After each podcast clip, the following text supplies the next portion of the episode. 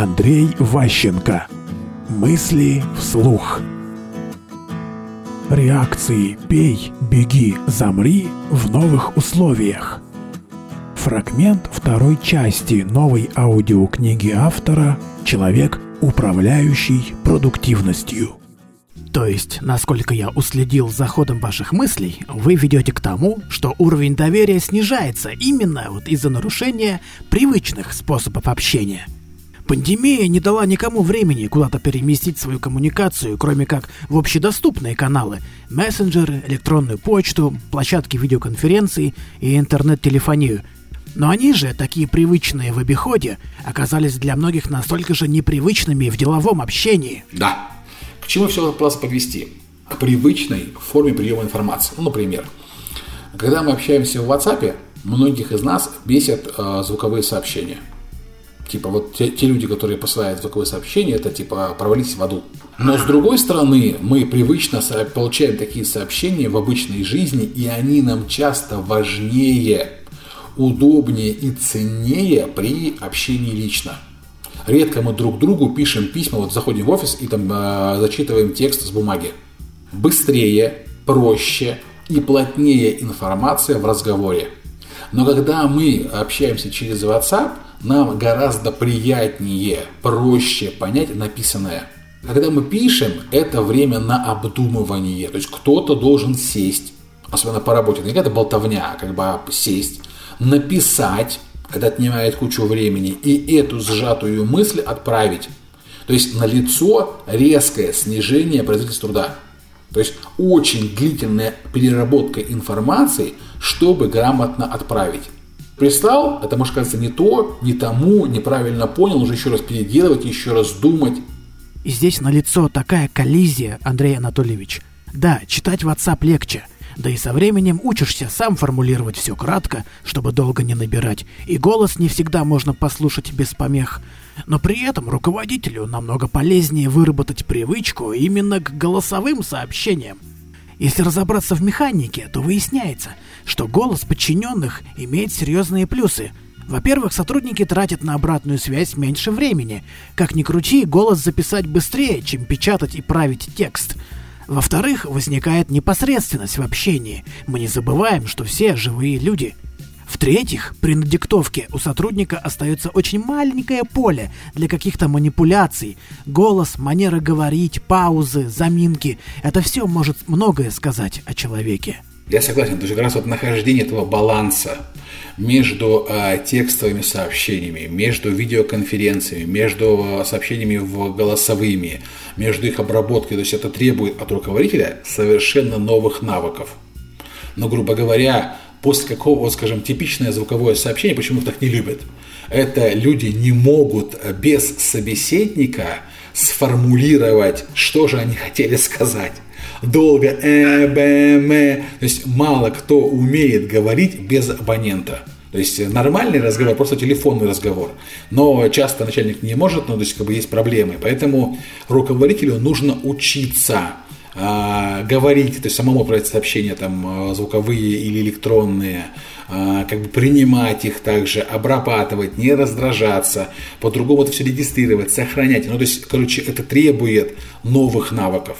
И эти навыки полезны. То есть, если говорить про будущую жизнь после карантинную, то многие руководители, научившись так работать, они становятся реально более эффективными, у них меняются критерии доверия к людям, они более точно и разумно определяют нагрузку на сотрудников – они, э, скажем, меньше доверяют э, там лизоблюдам, кому-то еще, ну, короче, трудно листить и подлизываться, а не сделав работу. Ну, то есть, когда ты находишься в офисе, так ты можешь замаскировать, когда там все мало видно. То есть здесь на удаленке ты становишься прям ну, как голый, тебя лучше видно, ты лучше понятен, начальники быстрее понимают, кто был пустомелей, кто был там пустобрехом и так далее. То есть, э, ну, скажем так, в многих компаниях после карантина – будет большая чистка кадровая, потому что э, многие вещи, которые были так вот привычные, они э, закончатся там увольнениями, сокращениями, перераспределениями и так далее. То есть э, карантин приведет к тому, что офисы станут другими. привычки навыки руководителей станут другими. И некоторые офисы, может, вообще не вернутся никогда в офис, потому что выяснится, что можно гораздо меньшим количеством людей делать гораздо большее количество работы вот сидя дома. Но опять, когда это будет, что это будет, пока непонятно, потому что э, первые попытки вот всех, кто начал это делать, это было неудачно. То есть масса проблем, масса нытья, как бы и самое главное, нет такого эталона. Обретение привычки подразумевает некого тренера, того, кто знает, как правильно и который каждодневно прилагает усилия. То есть, если бы, скажем, а, компанию возглавил временно сотрудник, управляющий, ну, привык управляющий распределительными командами распределенными, то да, тогда бы и было бы проще всем быстрее научиться но сейчас учиться одновременно приходится и руководителям, и сотрудникам. Это вызывает, и плюс еще, что самое обидное, клиенты спят, работа реально не делается, много работы такой профанационной, то есть, что просто люди не стоят, чтобы зарплату зря не платить. То есть, есть множество подводных камней, приходится учиться сразу на 360 градусов. Это трудно, это не сфокусировано, это плохо понятно, поэтому я не очень уверен, что за время карантина а, там большинство компаний прям радикально перестроится. Но то, что процент а, менеджеров, освоивших эти навыки, радикально возрастет. А, скажем, множество конфликтов возникнет по итогам карантина с отдельными работниками, потому что их сократить. Поэтому вот э, скорее будет чистка в начале, а потом уже э, какой-то трезвый подход, не знаю, там в, в апреле, не в апреле, в мае, получается, май-июнь месяц 2020 года, это будет попытки осмысленно внедрить технологии э, распределенной работы в большинстве офисов, крупных компаний с тем, чтобы, скажем, при там, малейших там чихер сотрудника, чтобы все это сразу там переносилось домой и так далее чтобы оценка критериев была другая. Ну, то есть много-много вещей будет меняться. Думаю, что самая модная э, конференция у HR будет следующие два года. Это изменение грейдов и изменение критериев оценки работников. То есть с тем, чтобы учесть весь этот опыт дистанционной работы и по-другому там выстраивать оценку сотрудников, выработку, документы и так далее. То есть чтобы, вот, э, скажем, более эффективно угнетать персонал. Сейчас мы наблюдаем ситуацию, когда и начальники, и их сотрудники выпускают пар, все замерли, стоят и эмоционируют, пытаются сориентироваться. Вот э, если вернуться к нашей теме, да, ты же просил про э, «бей и беги», значит, первая реакция, э, начнем сначала с «бей». Тут как бы такой, параллельно будем идти двумя путями. Путь первый. Любая проблема подразумевает пять стадий. Да, это отрицание, гнев, торг, э, депрессия и принятие. Да, да, да, спасибо. Так вот, как бы, а у нас еще есть реакции. Во время всех этих пяти стадий есть проявления. Там, бей, беги, замри. То есть вот как бы каждый, каждый блок включает в себя такой раздел. То есть на сегодня э, люди прошли сначала отрицание. То есть был крик о том, что этого коронавируса нету, все это ерунда, такого не может быть. И многие очень компании до сих пор находятся в положении, когда они не готовы принять а, будущие последствия. Что клиенты вдруг куда-то исчезли, что работники оказались балбесами, что что делать непонятно. То есть со всех сторон вдруг наступил развал. То есть руководителям сейчас очень-очень тяжело, потому что вот называется идеальный шторм. Раньше в любых там кризисах можно было, скажем, сократить людей, но там удержать клиентов. Или можно было там как-то перевести всех на удаленку, но там по-другому снизить цены на свои услуги. То есть, короче, что-то было. А сейчас получается, что просто бессмысленно существование этих компаний, потому что у них просто в принципе исчезла выручка. Ее, допустим, какой-нибудь кинотеатр закрыли постановлением правительства. То есть, и поэтому просто нет выручки. А налоги платить надо, зарплату платить надо, как бы расходы нести надо. Делать-то что? Ну, ярчайший пример авиакомпании. Да, да, да. То есть компаний таких очень много, где просто бизнес исчез. Он исчез принудительно. Не по, то есть, и резервов нет для этого, чтобы заниматься дальше развитием, как-то, ну, не знаю, переждать. Нет накопленных резервов. Ладно бы это касалось только сфер бизнеса, которые не связаны с выживанием биологического вида человек разумный. Это же коснулось и тех, кто занимался восполнением биологически обусловленных потребностей. Согласен. То есть смысл просто в том, что это коснулось огромного количества людей, и большинство руководителей по характеру, они такие упертые. Ну, то есть, типа, мы переждем, переможем и так далее. И таким людям очень тяжело принять новую реальность. Они не способны в этих условиях креативить. Они не способны в этих условиях что-то придумать новое. Они пытаются найти, нащупать старый шаблон, что можно сделать. Одни занимаются сокращениями, другие там пишут письма правительству, дайте нам льготы. Третьи там плачут, как бы пишут в Фейсбуке разные посты, что, боже мой, умирает там бизнес, большой, малый, неважно какой. В общем, везде жопа. Есть, соответственно, они пытаются, а, а, скажем, перейти в стадии Э, отрицания, перейти в стадию торга и как бы точнее, гнева и торга. То есть у них вот смешано сейчас. А, сначала все говорили, типа, ерунда, мы прорвемся, потом орали, что суки, сволочи, там все гады вокруг, а теперь начинают торговаться. Торгуются с, с арендаторами, торгуются с лизингодателями, торгуются с работниками, торгуются с, с государством. То есть пытаются каким-то образом а, сохранить свой бизнес, уменьшить ущерб и так далее. Так вот, на этом пути у них а, первая самая реакция яркая – это гнев. То есть они обвиняют вокруг всех в том, что все виноваты. Виноваты клиенты, виноваты работники, там, захребетники, виновата эта пропаганда дурацкая там, и так далее. Короче, все вокруг виноваты, и гнев, гнев, гнев, там бессмысленные эмоции. Мозг не работает, люди не могут заниматься креативом. Дальше ситуация, они начинают, э, ну, по мере э, выпускания пара, переходить в стадию замирания. То есть у очень многих бизнесов просто паралич. Паралич власти, паралич руководства, паралич э, сотрудников. То есть просто никто не знает, что вообще можно делать еще. Ну, то есть просто вот сидеть и ждать. Там, приходить в офис, а целый день подсиживать там в кабинете или там на удаленке, писать, что типа в рабочем порядке. Все, то есть ничего не происходит потому что люди как бы не знают, что можно делать, а от начальства, что важно, не поступает никаких внятных указаний. Начальник парализован, он вот как бы а, там может эмоционировать как-то в соцсетях, но он не выражает свои чувства в а, действия. То есть бежим вправо. Все собрались побежать. То есть сотрудники готовы бежать, в принципе, у них даже желание есть, здоровье есть. Но куда бежать, указывает руководство. И если руководство молчит, ничего не указывает, то ничего не происходит. То есть сначала была какая-то суета, попытка была там вправо, ну, скажем, э, есть такая вот история с отпусками, да, э, люди настолько вот упертые некоторые, что они должны поехать, там, скажем, весной в отпуск, что они э, не, не, вообще не обращают внимания на карантин. Типа там Нью-Йорк закрывается, хорошо, поедем в Доминикану, закрывается Доминикана, поедем на Фиджи. То есть мысль не поехать в голову не приходит. Да, такой вариант вообще не рассматривается. Да, они хотят поехать, а потом приезжают туда, а там карантин, закрывается страна, и они пишут письма в посольство. Спасите нас, эвакуируйте нас. Вот такой долби, долбибизм вообще он просто беспределен. То есть количество людей, которые поехали в отпуска из России а, во время эпидемии, в страны, в которых эпидемия, оно огромно. В Италию, в Испанию, в Португалию, в Германию, в Америку. То есть они туда пишут э, посты, там, как бы, фотографии делают, что я гуляю по Нью-Йорку, а потом приезжают э, сюда и удивляются, что их сажают на карантин там, в коммунарку. Ну или увольняют. Да. А люди настолько вот упертые, настолько они шаблонные, настолько они не готовы изменить свои принятые решения, что э, их не пугает ни смерть, ни угроза, ничего.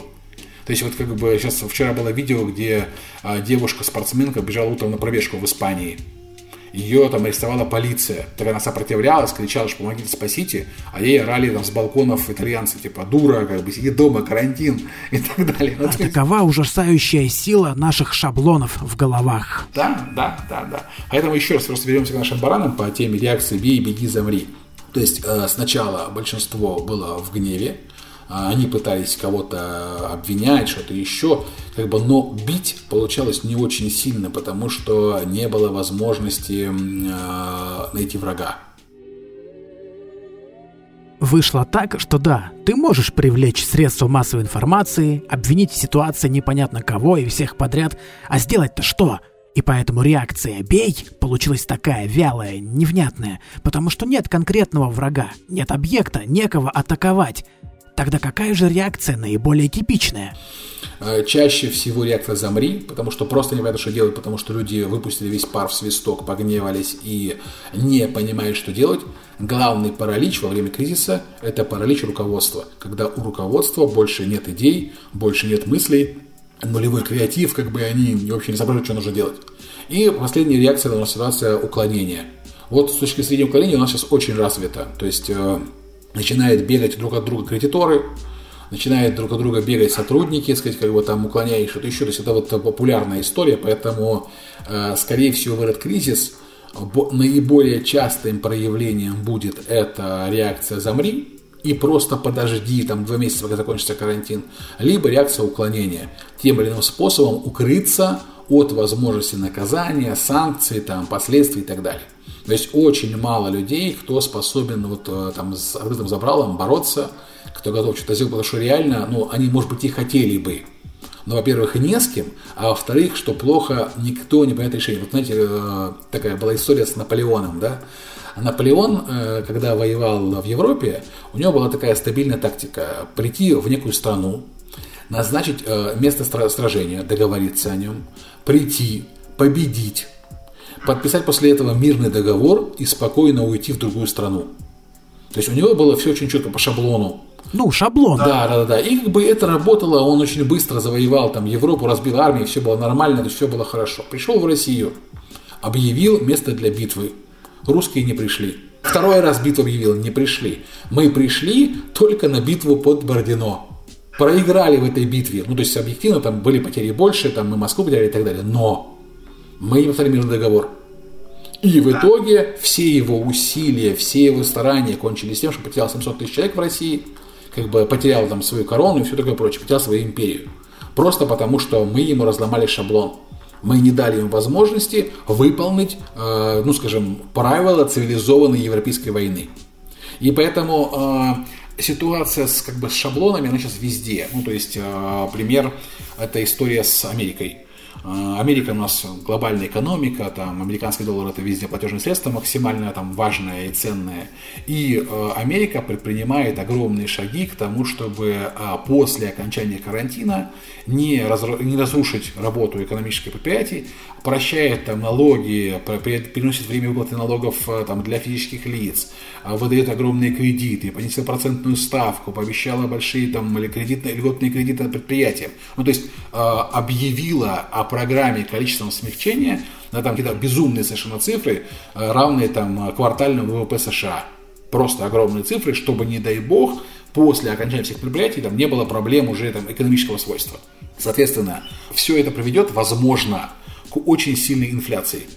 То есть к тому, а инфляция это значит, что денег много, товаров мало, а сейчас реально ну, там, драки за туалетную бумагу, за стейки, за все остальное. То есть, короче, э, высока вероятность роста цен на товары и услуги после окончания этого мероприятия. Экономисты, которые сейчас сидят на карантине, у них свободного времени много, пишут, что все будет жопа, там сначала будет Великая депрессия, потому что сначала вот дадут всем, всем денег, деньги обесценятся, и будет уже кризис такой, как Великая депрессия, полноценная, полноценная жопа. Но все игнорируют абсолютно то, что происходит в Китае, то, что происходит в Японии. То есть у нас настолько фокус внимания на Америку и Европу, что мы просто игнорируем происходящие процессы там, в Японии, а, процессы в Китае. То есть вот э, пока весь мир только входит в карантин и проходит первую стадию там, торгов, Китай уже закончил все, выходит и начинает, так сказать, начинает новый, э, новый цикл, новый мир, новые правила и так далее. Но мы упорно на него не смотрим, мы это не оцениваем, мы это исключим из своей повестки, и поэтому у начальников отсутствует фокус они э, по привычке смотрят на Запад, а смотрят уже на Восток, чтобы найти решение, дать подчиненным точку опоры, куда двигаться, чтобы правильно экономику развернуть, правильно, так сказать, предприятие сориентировать и как можно быстрее после окончания карантина э, там, добиться хороших финансовых показателей. Вот давайте закольцуем эту тему. Мы прошлись по кругу и вернулись к отправной точке. Что сейчас надо делать руководителям? Как эти наши защитные реакции правильно соотнести с новой действительностью? Руководителям во время любого кризиса, во время любых там всяких самых разных ситуаций очень важно а, быстро успокоиться и быстро нащупать а, новое направление перспективное движение – не суетиться, типа там бегом хватаем, там, не знаю, в Китай бежим. То есть не в этом вопрос. Но а, несколько осознав, увидев другие точки роста, постепенно перестроить свой бизнес в направление. Для этого делаются стратегические сессии, проводятся мозговые штурмы, что-то еще. Короче, а, нужно руководителям сейчас, пока карантин, как можно быстрее вывести мозги из ступора, из реакции «замри» или из реакции уклонения в реакцию «действуй», то есть на то, чтобы человек э, почувствовал, где новые точки роста, обдумал их, сформулировал для подчиненных цели и задачи, и коллектив, привычный выполнять распоряжение руководства, начал вращать колеса компании в нужную сторону. Да, сейчас коронавирус настолько разламывает любые шаблоны просто в труху, что этот треск слышен даже в Антарктиде – Серьезно, такое чувство, что эволюция только что создала для нас четвертую базовую реакцию психики, которую бы я назвал «учись». Ну, как бы вложить ее внутрь базовой реакции «бей», только бей не по старому шаблону, а сперва научись и создай новый шаблон, и вот по нему уже лупи. Глубокая мысль, действительно, это прям так хорошо ты сейчас сказал, очень хорошо. Просто вопрос в том, что опять, вот тоже тут есть такой нюанс. Учись у кого? Если есть у кого учиться, в этом же проблема стресса, что если бы был внешний э, там учитель, он бы не допустил стресса, драки, успокоил бы всех. А так приходится каждому самому. Почему эти реакции такие ограничены всего три? Потому что они э, подразумевают полную самостоятельность, такую одиночность, атомизацию. Ты один, не у кого спросить, некому тебя защитить, и тебе необходимо самому решить, что будешь делать. Именно вот такая индивидуальный подход. А в коллективе, когда вас много, тогда можно и батьку гуртом бить, и что-то еще делать. То есть много есть разных вариантов, это не один. Вот эти вот бей, беги, замри, они для одного человека в сложной ситуации. И поэтому учиться было бы круто, но у кого? То есть, э, кто придет и научит, где, то есть, просто можно перевести в режим действия. То есть, вместо драки, э, как бы, пойди учиться, пойди э, искать авторитетов новых, осмотрись, подумай, где можно найти людей умных, которые уже что-то сделали. Не сам кричи там с трибуны, а посмотри, кто чего добился, кто что сделал. Возможно, ты найдешь что-то вот в нетрадиционном, в необычном месте. То есть, наверное, будет хорошим советом не просто учиться, а самое главное э, сменить фокус внимания. То есть во время такого сложной ситуации ключевая вещь попробовать переключить внимание и хорошо посмотреть по сторонам, а нет ли нового выхода. Нет ли тех, кто уже вышел из этой ситуации?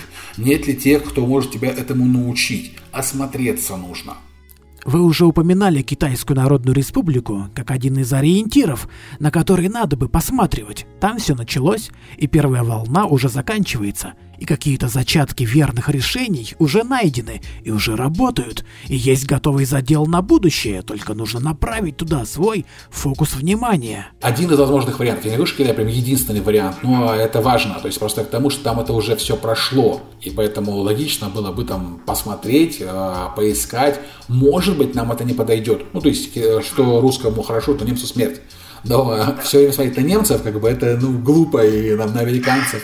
Нужно как-то все-таки пошире смотреть на мир и оценивать другие, другие государства, другие страны. Понятно. И, конечно, сейчас появятся снова торговцы воздухом, куда же без них. Введут новые мифические типологии людей, основанные на чем угодно, только не на науке.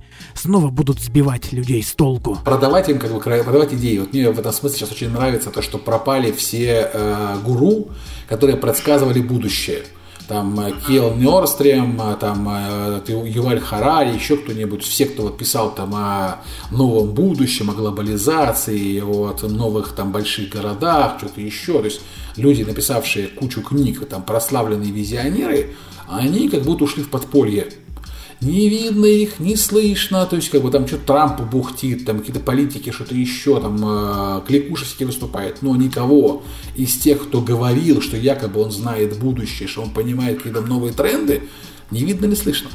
Потому что как бы эти люди, они хороши, когда там все нормально. И они типа погоняют, там кричат, что я знаю, куда все идет. Когда все идет нормально, легко кричать, что да, мы идем вот туда. Потому что все знают, что примерно вот туда идем. А когда в мире вдруг наступила остановка резкая, когда возникает вопрос выбора направления, почему-то вот этих всех крикунов не слышно и не видно.